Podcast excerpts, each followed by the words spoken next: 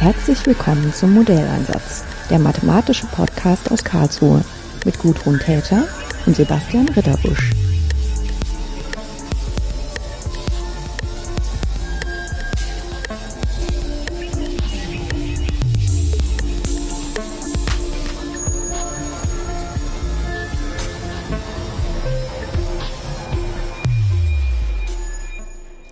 Tag. Ich habe heute wieder zwei äh, freundliche Gesichter mir gegenüber sitzen, zwei Studierende, die an unserem Softwarepraktikum teilgenommen haben. Und wir werden uns über das Projekt unterhalten, aber auch so ein bisschen darüber, äh, wie Sie ähm, dahin gekommen sind, dass wir heute hier an dem Tisch sitzen, wenn man es mal ganz dramatisch ausdrücken will. Vielleicht beginnen wir einfach damit, dass, dass Sie sich selbst vorstellen, wie Sie heißen, ähm, was Sie für einen Studiengang machen und ähm, was Sie sonst noch sagen wollen über sich. Gerne. Ähm, ich bin Ayça Akboras, studiere Chemie, Ingenieurwesen, Verfahrenstechnik im dritten Mastersemester. Ähm, ich werde aber definitiv nicht äh, im nächsten Semester fertig sein, sondern brauche bestimmt so ein, eineinhalb Jahre. Hm. Ja, da muss man dazu wissen, dass vier Semester eigentlich vorgesehen sind. Ja, genau. Ja, Ähm, deswegen das dritte klingt so, als ob Sie nächstes Jahr Genau. schon äh, mit der Masterarbeit weitermachen. Ja, Hm. ja. Aber wenn man so ein Praktikum oder Werkstudententätigkeiten hat, dann dazwischen ähm, braucht man deutlich mehr Zeit. Ähm, also für mich war es mm, so, Ja. dass ich mehr Zeit gebraucht hatte, Ja. ähm, im Studium voranzukommen. Und ja, ich bin Alejandro Castillo. Ich studiere Bioingenieur im ersten Semester Master. Also ich habe noch ziemlich viel vor, äh, hinter mir noch. Hm. Jetzt ist es ja schon so ein bisschen putzig, wenn einer Chemieingenieurwesen studiert und der andere Bioingenieur. Gibt es denn da eigentlich große Unterschiede in dem, äh, was Sie dann an Fächern vorgesetzt bekommen? Ähm, eigentlich gar nicht so viele. Also ich habe äh, ein paar mehr Biologie-Vorlesungen als Chemie-Vorlesungen, aber an sich so HM, MKL, Mhm. äh, was hatten wir noch? Äh, alle Verfahrenstechnik, äh, Fächer und TM, keine Ahnung. Also Ja. Das war ziemlich ähnlich. Ja, aber das sind jetzt alles Sachen, die Sie im Bachelorstudium gemacht haben, nehme ich an. Ja, genau. Haben Sie das dann auch hier in Karlsruhe gemacht? Ja, genau. Okay. Ich habe nur festgestellt, ähm, in Dortmund, das ist, liegt jetzt schon ein paar Jahre zurück, ähm, war ich auch und habe da höhere Mathematik unterrichtet, unter anderem ähm, für diesen Kurs Bio äh, Verfahrenstechnik. Und ähm, die hatten sich dann irgendwann mal entschlossen, sozusagen ihren Studiengang so ein ganz kleines bisschen abzuwandeln, vor allem Chemieingenieurwesen, und haben den dann auch Bioingenieurwesen genannt. Deswegen ging bei mir gleich so die Antenne hoch. Wir haben also jetzt beides. Nach außen sieht das aus, als ob das zwei, also einer mal Chemie, einer Bio. Und dann haben die tatsächlich festgestellt, dass sich bei Bio viel, viel mehr junge Frauen angemeldet haben. Aber die haben natürlich nur einen verkleideten Chemieingenieurstudiengang gekriegt, ne? Aber sozusagen nur dieses Umdekorieren sozusagen, das so ein bisschen anders zu labeln. Ich meine, das heißt ja auch, die Inhalte sind ja trotzdem da. Es war halt nur vorher so ein bisschen versteckt. Und deswegen fand ich das jetzt gerade so ein bisschen interessant, dass die Möglichkeit hier auch gibt. Ja, ja, sind eigentlich auch sehr ähnlich. Auch im Masterstudium zum Beispiel. Ich kann auch die Module wählen, die explizit für Bioingenieure ausgelegt sind. Ähm, da ist eigentlich auch fast 100% frei wählbar, außer ein paar Sonder. Das ist dann sozusagen ihre, ihre Wahl, was sie sich vertiefen wollen, kann dann auch Richtung Bio gehen. Genau, genau. Ja, ja. Mhm. Ja, jetzt habe ich mich gleich selber hier verleiten lassen, danach zu fragen. Dabei wollten wir am Anfang ja den Schwerpunkt legen auf die Mathematik, die Sie hier geleistet haben. Aber das tut ja nichts. Wir sind ja frei. Ähm, Sie hatten im Softwarepraktikum sich beschäftigt mit einem Projekt, äh, wo es darum ging, in drei Dimensionen den Pure Cell Flow zu simulieren. Vielleicht als erste Frage, ähm, was ist denn überhaupt der Pure Cell Flow? Oder ich habe auch vorher schon überlegt, wie ich das auf Deutsch sagen würde, aber die, diese Entsprechung von Flow auf Deutsch, das klingt immer komisch. Naja, denn Poisson Flow ist äh, eine, ähm, ist ein besonderes Fluss, das ist eine Vereinfachung von der Navier-Stokes-Gleichung Mhm. unter äh, bestimmte Bedingungen, zum Beispiel ein stationäres Fluss äh, und ein unendliches langes Rohr. Das heißt, der Fluss ändert sich nicht in X-Richtung, also den äh, Flow In der Richtung, Profile. wo das äh, Rohr lang geht, ne? Genau, wo Mhm. der entlang geht, der, äh, der Fluss ändert sich nicht und diese Vereinfachungen ermöglichen es, die Navier-Stokes äh, eine analytische Lösung zu geben und eine ganz ähm, also relativ einfache analytische Lösung zu geben. Mhm. Und äh, diesen, äh, diesen Art von Flow ist ziemlich wichtig in der, äh, in der Simulation, vor allem weil es äh, als einen Testcase sehr oft benutzt wird, äh, um die äh, numerische Lösung zu, äh, zu der analytischen Lösung zu vergleichen und mhm. damit äh, aussagekräftigen Aussagen machen zu können ja. über wie die Simulation tatsächlich aussieht. Also wenn ich das jetzt nochmal anders ausdrücke, man weiß, es müsste eigentlich die Poiseuille-Lösung rauskommen. Die hat man analytisch vor und wenn man dann der numerische Code was anderes rechnet, dann weiß man, da hat man noch einen Fehler drin. Genau, deswegen ist es ja auch Benchmark-Lösung. Ja, genau. Ähm, wie sieht denn die Poiseuille-Lösung aus? Ähm, man kann es einfach so halt vorstellen, dass ähm, wir nehmen an zum Beispiel entweder, also im 2D sind es so zwei Platten und äh, zwischen den Platten fließt dann unser ähm, Fluss. Und dann im 3D, das ist dann ein äh, Zylinder, zylindrischer Rohr und dann fließt dann auch wieder unser Fluss. Ähm, und wir nehmen an, dass an diese Innenrohr, an dem Innenrohr ähm, die Haftbedingung gilt. Das heißt, dass dann die Geschwindigkeit in die ähm, Null wird. Ähm, deswegen haben wir dann auch dieses diese parabolisches, dieses parabolisches Profil, ähm, das ähm, in die Richtung den Rändern, dass die Geschwindigkeit zum Null ähm, konvergiert und äh, in der Mitte des Rohrs haben wir dann die maximale Geschwindigkeit, ähm, die dann daraus resultiert. Und wenn das Profil sich bildet, bleibt dann dieses Profil dann konstant äh, entlang des ganzen Rohrs ähm, erhalten. Ja, das wird dann genau, im Prinzip mal so transportiert. Genau, transportiert, ja. ja. Ähm, wenn, also dieses, dass das wirklich so parabolisch ist, das ist für kreisrunde Zylinder. Ne? Im Prinzip könnte man ja so eine Poisson-Lösung auch finden, wenn man irgendeinen Querschnitt hat, der glatt genug ist, dass da wegen des unglatten Randes nichts Komisches passiert. Aber dann weiß man wieder nicht, dass, was wirklich die analytische Lösung ist, sondern man weiß nur, es gibt eine Lösung in dem Querschnitt, die man dann so aufblasen kann, dass da sowas wie so ähnlich so ein gestörtes parabolisches Profil in der Rohrrichtung entstehen könnte. Was ich auch total spannend fand, als ich das das erste Mal gesehen habe, man findet das ähm, Poiseuille-Profil ja eigentlich als Lösung von dem linearisierten, also vom Stokes-Problem. Und dann zufällig, weil es das Schicksal manchmal echt nett mit einem meint, ist es auch eine Lösung von dem Nichtlinearen, weil es halt diese richtige Struktur hat. Und damit wird es durch die Nichtlinearität nicht kaputt gemacht. Das ist also auch eine Lösung von den vollen Navier-Stokes-Gleichungen, solange sie zeitlich unabhängig sind. Ja. Ähm, Ihnen ist das Poiseuille-Problem wahrscheinlich auch schon vorher begegnet in anderen Fächern? Genau, also wir hatten im Wintersemester auch die äh, numerische Strömungslehre, die Vorlesung. Mhm. Das war eigentlich der Grund, warum wir auch hier Softwarepraktikum machen. Okay. Genau, weil nach dem Semester äh, wurde dann angekündigt, dass es ein Softwarepraktikum geben wird. Und wenn man dann die Kenntnisse in der Strömungslehre vertiefen möchte, dann konnte man halt mitmachen. Und da hatten wir tatsächlich auch, äh, damals hatten wir in Open Form berechnet.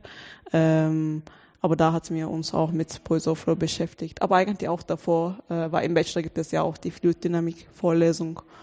Da, da, damit davor, wurde genau. auch die Navier-Stokes-Gleichung ganz einfach so erklärt. Hm. Ja, ich meine, das ist auch irgendwie, wenn man sich so eine Strömung durch so ein Rohr vorstellt und man hat nur seine Praxiserfahrung, dann stellt man die sich auch genauso vor irgendwie.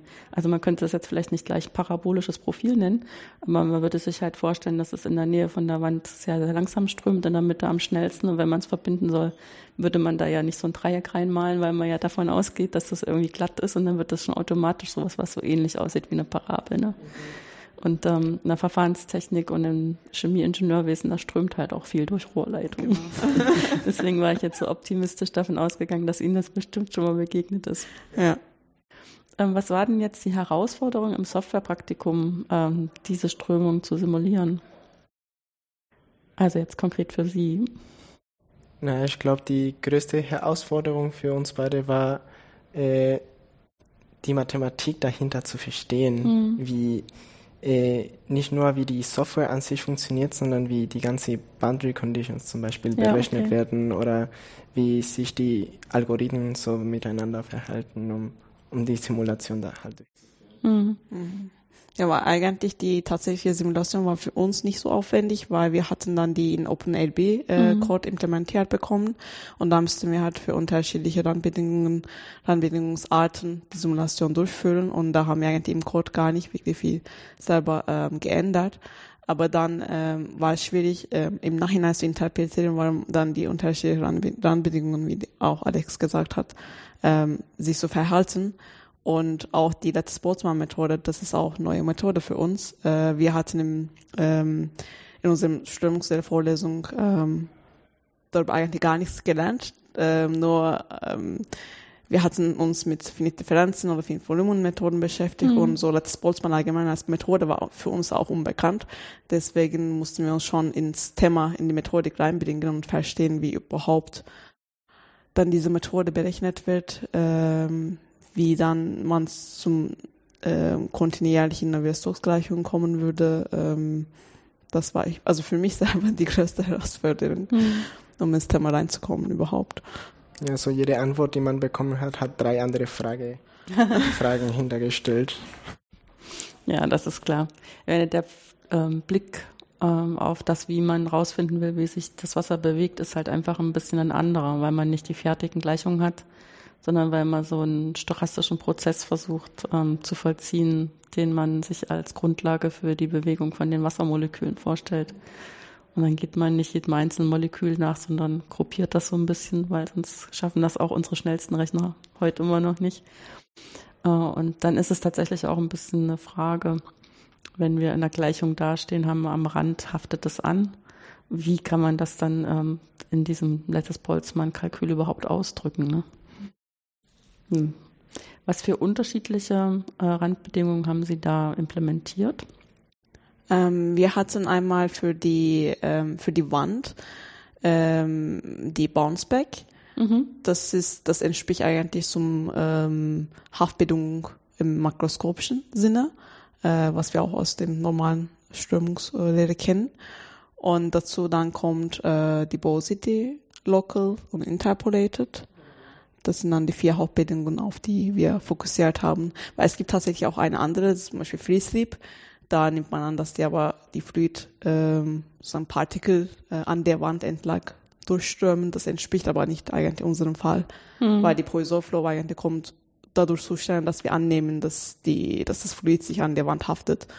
Ähm, deswegen, wir haben auch nach den Simulationen gesehen, wenn wir es mit dem Philips-Slip durchgeführt haben, das entspricht gar nicht so der analytischen Lösung. Ähm, deswegen haben wir uns einfach auf die anderen vier fokussiert, ähm, die dann auch der analytischen Lösung entsprechen. Ja. Ähm, meine, das hat ja auch was mit der Oberfläche von der Rohrleitung zu tun, wenn man das wieder ins Modell übersetzen will. Also sozusagen für eine herkömmliche Rohrleitung würde man dann davon ausgehen und man sieht das ja auch, dass das so strömt, ne, dass es am Rand ganz langsam ist mhm. und in der Mitte schnell. Aber wenn man irgendwelche anderen Oberflächen hat, also zum Beispiel, wenn man so ein Fell hat von einem Tier, auf dem das strömt, da stellt man fest, dass das halt nicht haftet, dass das irgendwie so drüber gleitet. Und die benutzen das ja auch tatsächlich, damit das so wasserabweisend ist. Und wenn man dann sowas simulieren will, dann ist die Haftbedingung halt falsch. Ja, genau. Und dann, ich meine, das ist jetzt, ähm, noch haben wir keine fellausgegleiteten Rohrleitungen. Wahrscheinlich müsste man auch erstmal gucken, wofür das dann so sinnvoll das ist. machen wir wieder, wieder ja. Anwendung, ja. ja. Ja, aber ich habe tatsächlich auch schon äh, Gespräche geführt mit Leuten, die Strömungsrechnung machen, die dann sowas ähm, simulieren wollten, wie wenn so eine Schnecke sich vorwärts bewegt, äh, weil das mit Robotern nachempfunden werden sollte. Und da muss man dann wirklich genau drüber nachdenken, was ist das eigentlich für, was sind das für Randbedingungen oben und unten, damit das wirklich manchmal klebt und manchmal rutscht. Und da ging das auch darüber, dass sie dann zwischendurch mal über Fell nachgedacht haben. Und das fand ich irgendwie total witzig, weil dann auf einmal auch die Biologie da so reingekrätscht ist. Klar heißt ja, es gibt ja so Anwendungen Nature Inspired, ja. ähm, weil zum Beispiel auch, wenn man ähm, Schwimmanzügen, äh, die halt in den Olympischen Spielen benutzt werden zum Beispiel, die äh, werden auch so aufgebaut, dass man ähm, die Haien ähm, Haut dann nachbildet in dem Schwimmanzug. Da gibt es, ich glaube, so in der Natur ziemlich viele ähm, Vorgänge oder auch so Strukturen, die man tatsächlich nachbilden kann. Hm. Ja, bei der Haihaut, die hat solche Einkerbungen, ne? die sich dann so, also wenn man sozusagen mathematisch erstmal machen würde, würde man sagen, das wiederholt sich periodisch. Und dann ähm, fragt man sich, ob das immer so sinnvoll ist, dann in diesen, die Strömung bis in die letzten Löcher zu verfolgen oder ob das nicht oben lang oder ob nur ein Teil rein und so. Und da merkt man auch, dass man da überlegen muss, was man da für Randbedingungen setzen kann. Ja, also das mit den Randbedingungen, das ist auch so ein Thema, da kann man tatsächlich auch noch Matheforschung machen. Nicht nur beim Simulieren, sondern auch äh, tatsächlich, um äh, neue Sachen zu, äh. Ähm, Jetzt ist das ja eine Veranstaltung, die wir von der Fakultät oder von der KIT-Fakultät für Mathematik machen. Ähm, bis jetzt hatten Sie da nur höhere Mathematik gehört, ähm, wo das zwar auch schon ein bisschen anders ist als in der Schule, aber ähm, tatsächlich würde ich sagen, geht es da mehr so um grundlegende Fertigkeiten. Und es ist auch Pflicht. Jetzt haben Sie es freiwillig gemacht. Hat sich das irgendwie ähm, in gewisser Weise, haben Sie eine andere Kultur gemerkt oder war an der Vorlesung, an der Veranstaltung ein bisschen was anders, als Sie das von den Veranstaltungen kennen, die jetzt äh, nur mit Ingenieuren stattfinden? es wird genickt und nachgedacht. ja, also es gab, man konnte auf jeden Fall viel mehr Interesse von, äh, von den äh, äh, ja, von den, äh, von den anderen Studenten halt merken, als zum Beispiel in Heim 1 oder. Ja, okay. Ja, also, dass man da gezwungen, gezwungen ist, ja. halt zur Verlesung zu gehen, mitzuschreiben, mhm. die Übungen zu machen.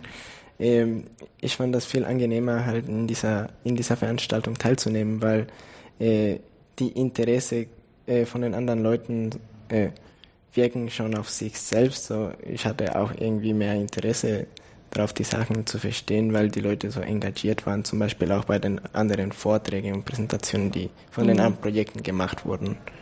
Also das stimuliert, wenn Sie feststellen, dass die anderen auch sehr interessiert sind. Genau, was im Heim 1 nicht so wirklich der Fall war. Ja, ich habe auch, also so ein bisschen so eine, da beißt sich die Maus in den Schwanz, sagen wir auf Deutsch. Ähm, das ist natürlich für, wenn man später irgendwas konstruieren will und so Strömung verstehen will und alles solche Sachen, die halt, was weiß ich, angefangen von den Maschinenbauern bis zu den Chemieingenieuren alle machen müssen.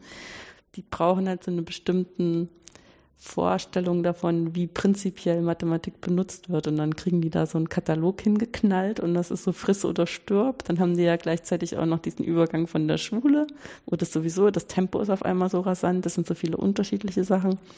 Und ähm, dann fehlt manchmal so ein bisschen das Verständnis dafür, wofür das gut sein soll. Und das kommt dann erst ein bisschen später. Und wenn das dann später festgestellt wird im Studium, jetzt müsste ich aber, was weiß ich, die und die Statistik soll ich jetzt aufsetzen, die und die Stichproben ziehen. Wie macht man das? Mensch, das war irgendwann dran. Irgendwie damals fand ich es schon doof. Ich habe es mir nicht gemerkt.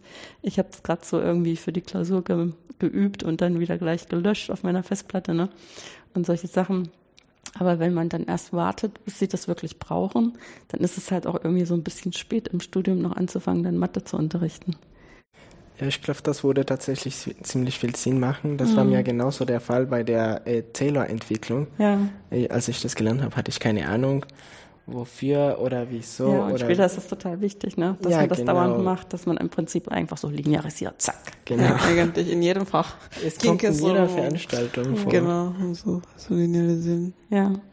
Ja, ich meine, ich mache das ja auch ab und zu, dass ich dann diese Anfänger unterrichte in höherer Mathematik und versuche dann auch, ähm, also so eine Art Balance herzustellen, dass ich viele Sachen versuche zu motivieren, aber man greift ja auch zum Teil so noch so ein bisschen ins Lehrer. Die haben ja noch nicht so viel andere Sachen gelernt. Ne? bisschen jedenfalls zu motivieren und dann so ein Grundvertrauen aufzubauen, dass die mir glauben, dass sie das brauchen und dass man da irgendwie so zusammen an einem Strang zieht. Ne? Aber ich kann das voll verstehen, wenn man da so sitzt und sich manchmal fragt, was soll das Ganze? Genau, und das ist halt ein Unterschied, wenn man sich entscheidet, man sagt, ich will gerne programmieren, ich will gerne was mit Strömung machen, das ist jetzt genau die Veranstaltung, die mich da einen Schritt weiterbringt, dann mache ich das Softwarepraktikum mit. Genau, das war eigentlich auch für uns so, weil wir dachten auch nach der halt Vorlesung im Wintersemester, wenn wir halt nichts anwenden, dann mhm. vergessen mhm. wir es dann wieder, äh, weil es ist schon, es ist schon so ein Bereich, wo man so tiefes Verständnis und so was Praktisches mhm. äh, machen muss. Ähm, deswegen hat es uns auch schon gebracht, weil wir so grundlegende ähm, Sachen wieder wiederholt haben und auch besser verstanden haben, glaube ich. Das. Ja. ja. Das ist übrigens auch was, was man, wenn dann diese ein, zwei, drei, vier Semester höhere Mathematik laufen, das hat auch was damit zu tun, dass man so eine bestimmte Zeit braucht. Also weiß ich, nach dem, am Ende des ersten Jahres, da hat man, ist man so irgendwie gewachsen im Kopf äh, auf einmal guckt man auf die Anfänge zurück und die machen nochmal auf eine ganz andere Art und Weise Sinn. Aber einfach, weil man das, was man am Anfang gelernt hat, am Ende nochmal ganz anders benutzt hat, zum Beispiel. Und ähm, also das ist vergleichbar mit dem, wo Sie sagen, erstmal lerne ich die Theorie, dann lerne ich die Praxis, dann habe ich mich mit unterschiedlichen Sachen auseinandergesetzt, die sich ums selbe Thema kreisen. Habe diese Zeit sich zu nehmen, dass man wirklich dann quasi ein ganzes Studienjahr, weil man ein Semester die theoretische Vorlesung mit Übung gehört hat und ein Semester dann richtig sich die Hände schmutzig macht und programmiert. Und da rutschen ja dann auch nochmal andere Sachen so ein bisschen an einen anderen Platz, ne? Ja, genau.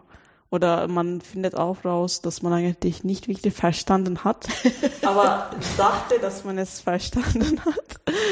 Äh, dann kommt es auch raus, äh, dass man vielleicht nochmal lesen muss und ja, überlegen ähm, soll. Ähm, also bei mir kommt es auch öfters mal vor. Ja, bei mir auch. So zum Beispiel mit der Taylor-Entwicklung. Mhm. Ja, ich habe dann, also bei uns ist es ja so, in der Mathematik werden relativ viele mündliche Prüfungen gemacht. Und da ist es tatsächlich so ein bisschen so eine Gefahr, also finde ich fast noch schlimmer als bei schriftlichen Prüfungen, dass man sich die Sachen angeguckt hat und man denkt, man hat es verstanden, so wie Sie das gerade eben gesagt haben. Und wenn man dann da sitzt und soll das dann ausdrücken mit eigenen Worten, dann geht das auf einmal nicht. Das kommt einfach nicht zum Mund raus. Und ähm, das ist der Moment, wo man dann merkt, nee, das war irgendwie so ein oberflächliches Verständnis. Ich sage dann immer, das muss vom Kopf im Bauch. das muss man immer so per Mund gesagt werden. Ja, äh, genau. Weil bei mir ist es auch so, wenn ich für die, ich habe zum Beispiel auch eine äh, mündliche Prüfung ja. demnächst und äh, ich lese, ich wiederhole, äh, aber wenn ich niemandem erkläre, dann heißt es nicht eigentlich, dass ich es so richtig verstanden habe. Und erst dann, wenn ich jemandem erkläre, dann merke ich, ob ich ähm, Schwachstellen habe oder nicht, ob ich die verstanden habe oder nicht. Auch bei unserem Praktikum zum Beispiel, äh, weil wir haben zum Beispiel Sachen alleine gelesen und zu Hause uns mal überlegt. Ja. Ähm, und dann erst dann, nachdem wir uns mal getroffen haben, ähm, äh, haben sich sozusagen Sachen ergeben, die ich nicht wirklich verstanden habe. Also ich habe halt bemerkt, dass ich es eigentlich doch nicht verstanden habe. Ähm, also ich glaube, das, das ist auch gut zum Projektarbeit, dass man so zusammen diskutiert, so Sachen zusammen anschaut und dann findet man so Stellen, ähm, die man halt nicht versteht und nicht. Mhm. Wie haben Sie sich als Gruppe gefunden? Kannten Sie sich schon vorher? Ja, also letztes Semester hatten wir zusammen ein Projekt für nachwachsende Rohstoffe gemacht.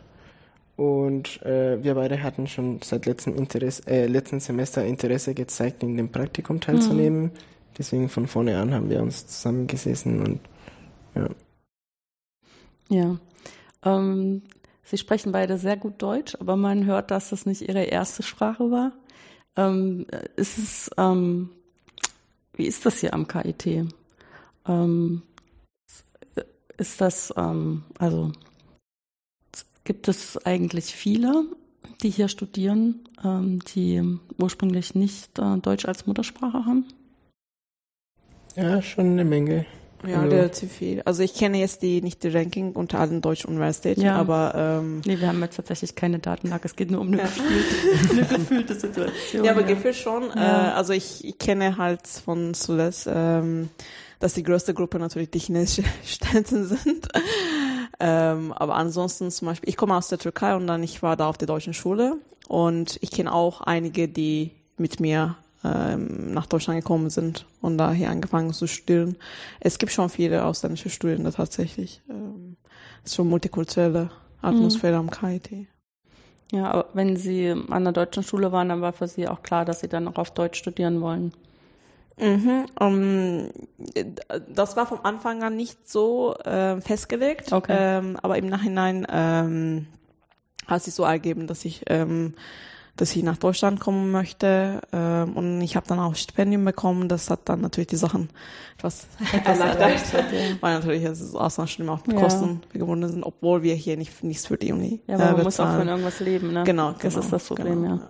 Das, ich meine, klar, ich finde das auch nach wie vor eigentlich gut, dass wir keine Studiengebühren jetzt haben, außer dass sie Beiträge bezahlen müssen, damit sich die Studierendenschaft verwalten kann. Aber dass, dass man auch von irgendwas leben muss, wenn man keinen anderen Broterwerb hat, das ist auch nicht ganz unwesentlich.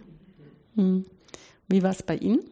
Äh, eigentlich genauso der Fall. Äh, ich war auch in einer deutschen Schule in Mexiko und äh, es ist so witzig für mich, Entschuldigung, dass es so äh, in allen möglichen Ländern deutsche Schulen gibt. Das war mir ja. jetzt nicht so bewusst.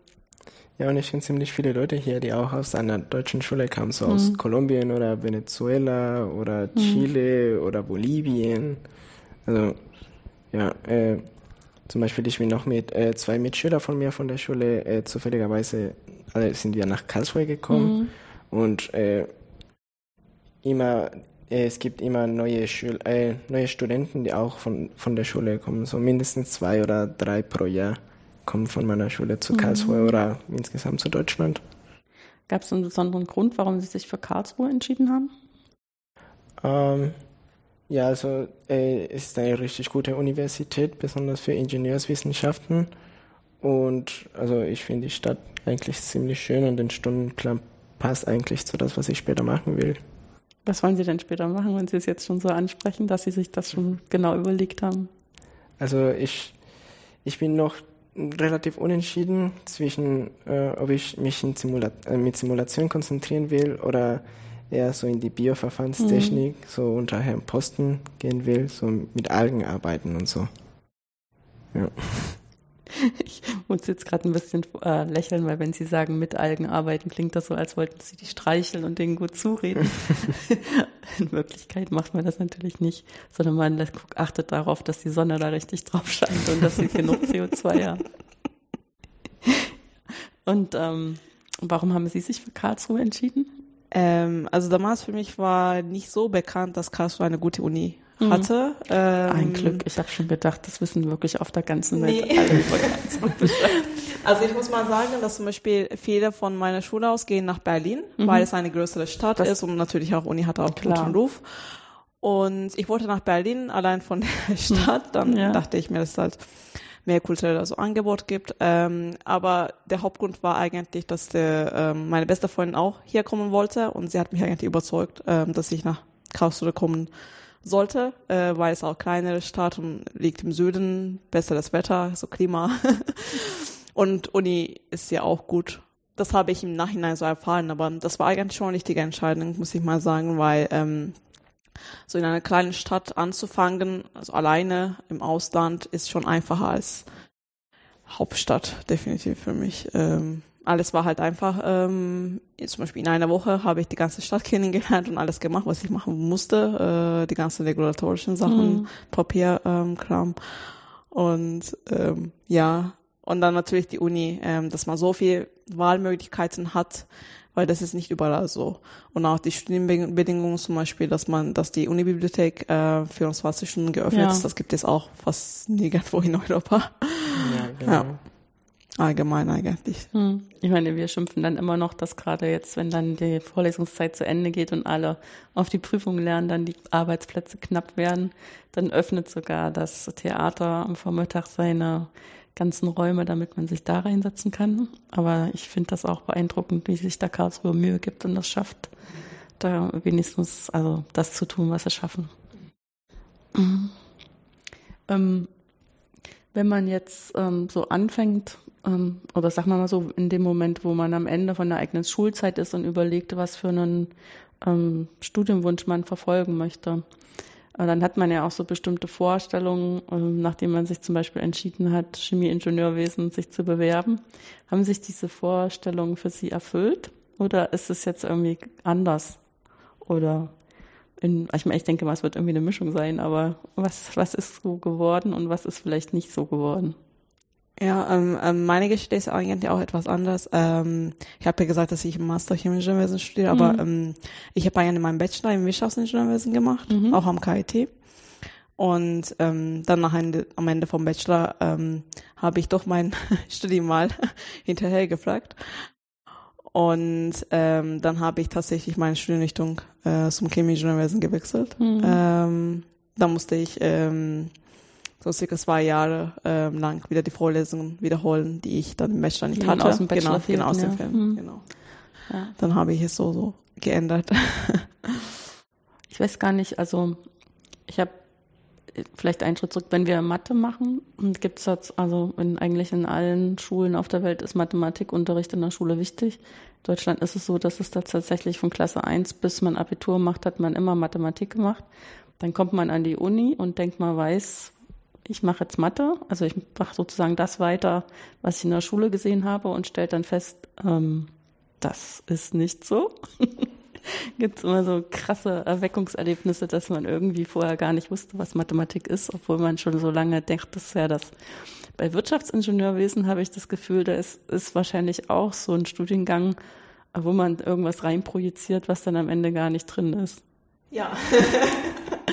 ja, also eigentlich der Grund war, warum ich auch Wirtschaftsingenieurwesen gewählt hatte, war, ich wusste nicht, was ich studieren ähm, mhm. sollte. Und es ist in Deutsch, in der Türkei ist etwas anders. Ähm, in Deutschland, ähm, ich denke, hat man viel mehr Möglichkeiten, um so herauszufinden, was man möchte. Ähm, glaub, wir geben uns zumindest Mühe, solche Möglichkeiten zu eröffnen. Äh, ja, ja, ja. Oder halt, ja. man hat nicht den Druck, direkt nach dem Gymnasium oder in die Uni zu gehen. Ja. Äh, weil zum Beispiel, ich kenne halt viele, die ein Jahr im Ausland irgendwo waren, so freiwilligen Dienst gemacht haben. Und bei uns ist halt eher Druck, ähm, nach dem Gymnasium dann direkt in eine gute Uni zu gehen und dann danach direkt arbeiten, alles so im äh, Nachhinein so Takt im Takt ähm, gemacht wird. Ähm, deswegen kannte ich eigentlich auch nicht äh, die Möglichkeiten, die ich so hatte mhm. und wusste nicht, was ich machen wollte. Und genau Wirtschaftsingenieurwesen, eigentlich viele studieren Wirtschaftsingenieurwesen, weil sie nicht wussten, was sie machen wollten. Und im Nachhinein kann man schon vieles machen. Das ist auch sehr breit ausgelegt, aber ich hatte halt mich etwas im Studium ähm, verloren. ähm, dass ich das Gefühl hatte, ähm, klar, so viele Möglichkeiten zu haben, aber kein tiefes Verständnis von keinem Bereich. Also ähm, so oberflächlich. Genau, oberflächlich, mhm. genau. Wobei, ähm, ich glaube, alles macht im Masterstudium mehr Sinn, wenn man halt nach dem Bachelor äh, ja. mehr so seine Richtung findet. Ähm, aber ich habe bei mir bemerkt, dass ich deutlich mehr naturwissenschaftliche oder so technische Interessen bringe als rein wissenschaftliche. Ähm, und am Anfang war Chemieingenieurwesen auch ähm, ein der ähm, Studiengänge, die ich mir eigentlich ähm, gedacht habe. Also ich hatte tatsächlich nur eigentlich Wirtschaftsingenieurwesen und dann Chemieingenieurwesen gedacht. Mhm. Ich wollte auch nicht reine Maschinenbau oder Bauingenieurwesen studieren. Ähm, deswegen habe ich mich so meinen Weg so gefunden. Ja. Und ähm, ist jetzt bei Ihnen genug Bio drin, wenn Bio draufsteht?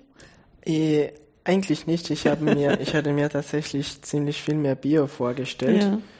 Ähm, aber ja, also das war viel mehr technisch, als ich mir äh, zuerst gedacht hätte, den Studienfach. Aber ich finde das eigentlich ziemlich gut, dass es eigentlich so geworden ist, weil äh, man versteht den Prozess viel besser und äh, die Biologieverständnis kann man später irgendwie in einem Buch lesen und irgendwie versuchen nachzuvollziehen, aber eh, das technische und mathematische Verständnis ist ein bisschen schwerer so von alleine zu, zu bekommen, wie wir das in diesem, in diesem Praktikum halt äh, ja. erfahren haben. Ja, ja ich habe, also ich meine, ich habe auch immer das Gefühl, später, wenn man, also es, es ist sicherlich immer schon ein Stück weit so gewesen, aber das wird in Zukunft noch viel mehr so sein, dass sich in ihrer Arbeitszeit die Berufswelt immer weiter entwickelt und verändert.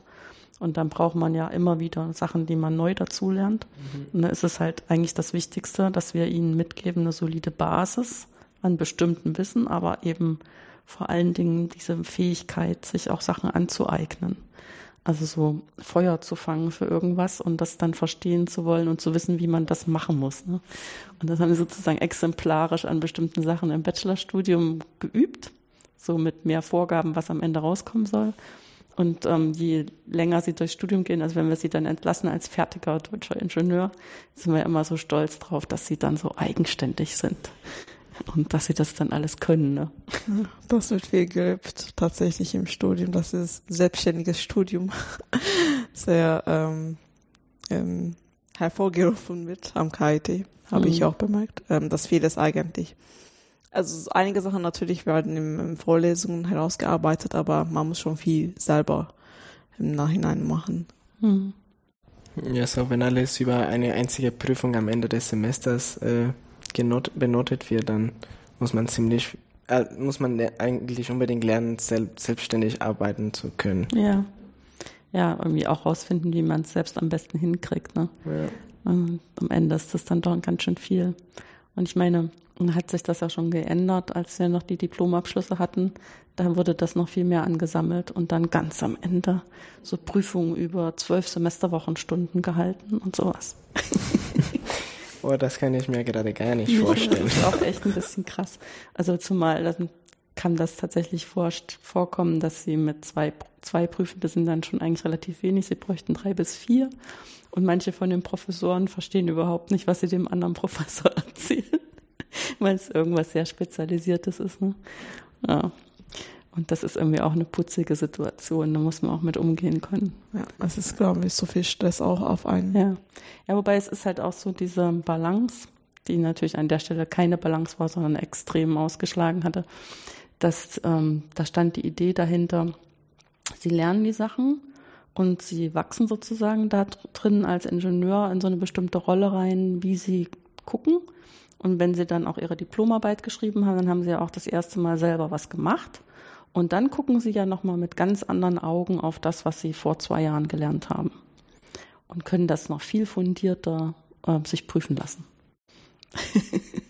Weil sie sozusagen dann diese Sachen äh, noch im Herzen bewegt haben, damit gearbeitet haben und äh, noch andere Aspekte dazu gelernt haben.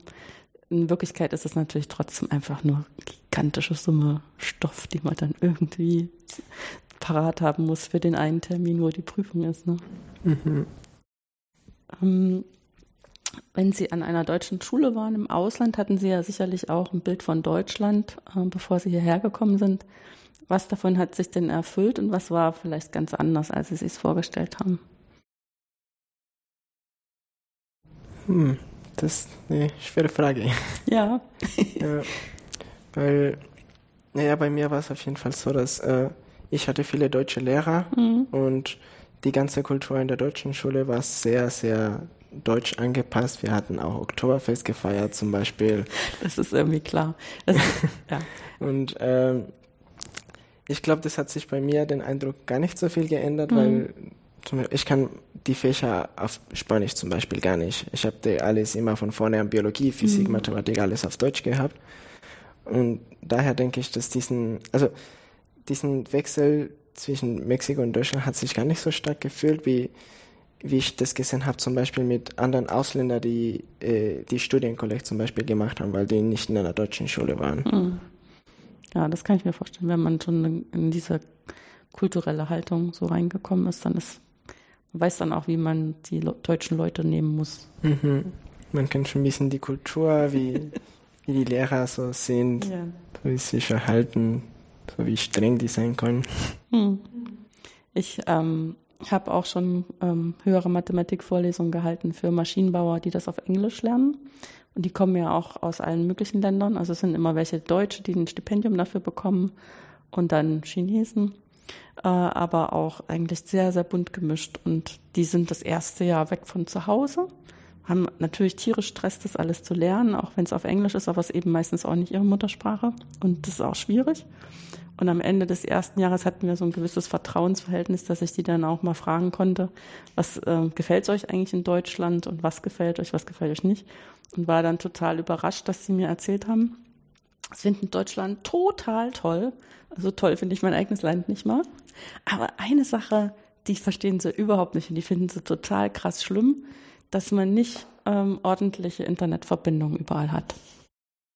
Also mal so ein bisschen Daten auf dem Handy, das müsste doch irgendwie zu machen sein. Das wäre völlig unverständlich. Überall wäre es besser als in Deutschland. Das stimmt aber auch tatsächlich. Also okay, was, ähm, was ich so als Unterschied sehe, ähm, weil wir hatten ja Deutschland als so ein Bild, so hochentwickeltes ja. Land und sehr gute Industrie. Äh, aber wenn es um Dienstleistungen geht, dann ist das tatsächlich etwas hinterher. Also allein wenn ich so zum Beispiel Geldautomaten schaue, äh, wie viele Funktionen die haben und wenn ich die vergleiche mit den der Türkei, das liegt auch daran natürlich, dass hier mit, mehr mit Bargeld bezahlt wird, weil ja. viele Restaurants weil, weil, akzeptieren auch nicht die Kreditkarte. Ähm, das sind solche Sachen natürlich, ähm, die man eher anders gedacht hatte, ähm, aber äh, nicht der Realität entsprechen. Ähm, aber ansonsten zum Beispiel, ähm, es hat mich auch überrascht, dass, ähm, dass Leute auch freundlicher sind, als ich mir auch gedacht habe, weil ähm, ähm, klar, deutsche Disziplin ist schon bekannt oder aus der ganzen Pünktlichkeit und so weiter, aber ähm, ich habe auch gesehen, dass es nicht immer strenge Regeln gibt, sondern auch man etwas auch abweichen kann. Das ist nicht Also das sind so Sachen, die man nie generalisieren sollte, glaube ich. Ähm, war auch positiv überrascht. Hm. Wobei das vielleicht tatsächlich besser, dass sie nicht nach Berlin gegangen sind. Zumindest wenn ich nach Berlin komme, da bin ich, brauche ich immer erstmal so einen halben Tag Adaptionszeit, dass mich alle nur anschnauzen. Ich mir denke, was habe ich falsch gemacht, bis ich dann verstehe, nein, ich bin in Berlin, die sind einfach so. Wenn man da mit der S-Bahn fährt und es ist ein bisschen voller und man springt da nicht sofort und man muss erstmal gucken und ob man jetzt richtig ist und so, gibt es garantiert einen, der einen gleich anrüffelt. Ah, wollen wir noch bis morgen warten? Und sogar die Ansage in den S-Bahnen, die war früher auch immer so ganz zurückbleiben, so ganz fordernd. Das haben sie inzwischen schon geändert, aber denke ich auch immer, es ist manchmal schon ein bisschen putzig, wie unterschiedlich das sein kann. Ja, in einem Land. Ja. Aber in Deutschland, glaube ich, es gibt schon viel mehr Unterschiede zwischen den Regionen, äh, als ich es aus der Türkei kenne, glaube ich. Auch wegen der Sprache und so Dialekt. Mhm. Das ist zum Beispiel auch große Herausforderung für mich war, ähm, Leute zu verstehen, also meine Mitschüler mit, äh, mit Kommilitonen zu verstehen, weil auf dem Gymnasium haben wir natürlich alle Hochdeutsch gelernt ja. und hier plötzlich in der O-Phase reden alle anders voneinander und ich verstehe kein Wort. Und ich war echt frustriert, äh, weil ich dachte, okay, ich habe, also mein Deutsch war eigentlich schon gut im Vergleich zu meinen äh, Mitschülern der, im Gymnasium und hier dachte ich, hm, das ist doch nicht so gut vielleicht. Das hat schon dauert, mhm. ich ja, zumindest wohnen wir nicht in Bayern. Ja, wobei ich auch feststelle, ich stamme ja auch nicht aus Karlsruhe, deswegen äh, habe ich mit dem Dialekt auch immer so meine Probleme. An der Uni geht es noch, aber wenn man dann mal so einen Handwerker bestellt und der auch äh, sehr kurze Sätze sagt, wo man keinen Kontext dazu hat, dann ist das manchmal auch echt schwierig für mich, die zu verstehen. Mhm. Und denke, ich kann ganz gut Deutsch. manchmal nicht so einfach. Ja, weil es geht nicht nur um die Aussprache, sondern um die ganze Wörter, die benutzt werden. Ja. Das um die Struktur der Sätze und alles. Ja, ja. Das finde ich, das finde ich ziemlich interessant, wie sich das so, ja. so entwickelt. Weil ich muss auch sagen, ich finde das selber auch total faszinierend, dass man dann so lustige Worte benutzt für zum Beispiel so einen Wischlappen. Da hat dann jeder ein anderes Wort. Oder für Brötchen gibt es ganz unterschiedliche Ausdrücke übers Land verteilt. Und für bestimmte Kuchenarten, wenn man dann beim Bäcker steht und dann gar nicht weiß, wie das jetzt, dann immer nur das da bestellt, damit man nichts Falsches sagt. das geht mir sogar selber manchmal so, aber schön eigentlich, dass man diese Vielfalt hat. Ja, hm. ja was glaube ich dann nur ein bisschen schwierig ist, wenn man mit Leuten zu tun hat, denen das nicht so klar ist, dass sie jetzt einen Dialekt sprechen und dass man deswegen dann Probleme hat, das zu verstehen. Also wenn die sozusagen aus dieser Rolle rausschlüpfen können und dann so Hochdeutsch sprechen, wenn es nötig ist, und dann einfach nur, wenn es eben mit ihren Freunden und ihrer Familie ist, dann in den Dialekt zurückgehen. In der Schweiz, da sagen die ja immer Schriftdeutsch zum Hochdeutsch. also sozusagen so, wie es geschrieben wird, ist es dann, weil die sprechen, also die haben für ihre Dialekte auch, schreiben die dann auch so, dass wir es lesen könnten, aber die würden es ganz anders sprechen. Mhm, mhm. Hm, okay. Ja. Da ist noch schwieriger zu verstehen. Uff. Ja. Ähm, was haben Sie denn jetzt so vor, äh, in den nächsten Semestern zu machen? Ähm, vielleicht auch aufbauend ähm, aus diesem etwas abgerundeten Bild der Strömung. Also wie werden Sie das jetzt benutzen, um ähm, in Richtung der Beendigung Ihres Studiums zu gehen? Mhm. Ähm, ich denke mir so, ähm, zum Beispiel eine meiner Vertiefungsrichtungen ist Lebensmittelverfahrenstechnik. Mhm. Und da wird tatsächlich auch vieles so simuliert äh, während der Lebensmittelverarbeitung, dass man zum Beispiel so sich Temperaturprofile anschaut, wie äh, zum Beispiel nehmen wir einen so Extruder, ähm, mit Hilfe davon wir ähm, Cerealien so herstellen. Und da drin wird dann geguckt, wie zum Beispiel sich die Temperatur verteilt und ähm, wie wirkt es dann auf Inhaltsstoffe, ähm, also die ganzen sozusagen ähm, Simulationen, so Strömungssätze kann man auch in ähm, vielen äh, Anwendungen auch benutzen. Deswegen dachte ich mir, dass es äh, in meiner zukünftigen Masterarbeit so ein Thema geben würde, in dem ich auch meine vielleicht Kenntnisse einsetzen mhm. kann. Wie sieht es bei Ihnen aus? Äh, ja, zum Beispiel, wenn ich äh, dann letztendlich zur BVT gehe, um mit Algen- und Bioreaktoren zu arbeiten, ich glaube, äh, ich könnte halt diese Erkenntnisse benutzen, um äh, die Lichtverteilung in einem Reaktor zum Beispiel zu modellieren äh, für die Algen. Mhm. Das habe ich zum Beispiel schon in der in meiner Bachelorarbeit gemacht. Ich habe äh, ein bisschen dafür gearbeitet, dass die Spektralkoeffizienten von den Algen äh, über die Lattice-Boltzmann-Methode zurückberechnet werden könnten. Und äh, nach diesem äh, Software-Praktikum, ich glaube, das, das könnte ich tatsächlich später noch weitermachen, aber diesmal nicht nur so Messungen durchführen, sondern eine richtige Simulation machen. Hm. Ja, ist ja dann auch ähm, eine erwachsenere Arbeit als Master. Ja. Ne? Schon. Ja, ich meine, in der Mathematik ist das auch manchmal fast ein bisschen krass, dass wir so die Einstellung haben, wenn der Zeitpunkt ist für die Bachelorarbeit, haben die Leute noch gar nicht genug Mathematik gelernt, um richtig Mathe machen zu können. Ab und zu klappt es aber trotzdem, dass wir denen dann auch noch gar nicht so viel zutrauen. Weil ich immer denke, auch dieses Messungen machen ist ja gar nicht so einfach. Ne? Also wenn man das so macht, dass das dann auch wirklich alles stimmt und Hand und Fuß hat und dass andere Leute dann damit weiterarbeiten können und darauf vertrauen können, ist ja auch nicht so ohne. Es gibt ja auch immer fast Messfehler drin. Ja. Genau, man ist immer am Anfang so nervös, was Falsches zu machen, mhm. weil ja, es ist die, irgendwie die erste richtige Erfahrung, die man damit hat. Mhm. Weil im Studium läuft alles so theoretisch. Also wir sind, wie es funktioniert. Wir können eine Schraube ziemlich gut zeichnen, aber wie rum muss man sie dann reindrehen? Genau, auf einmal dahinter. Dann. Gut, dann bedanke ich mich ganz schön, dass Sie sich die Zeit für das Gespräch genommen haben. Und vielleicht ergibt sich ja noch eine Gelegenheit, wenn Sie dann Ihre Masterarbeit abgeschlossen haben, dass wir darüber nochmal sprechen. Ja, gerne. gerne.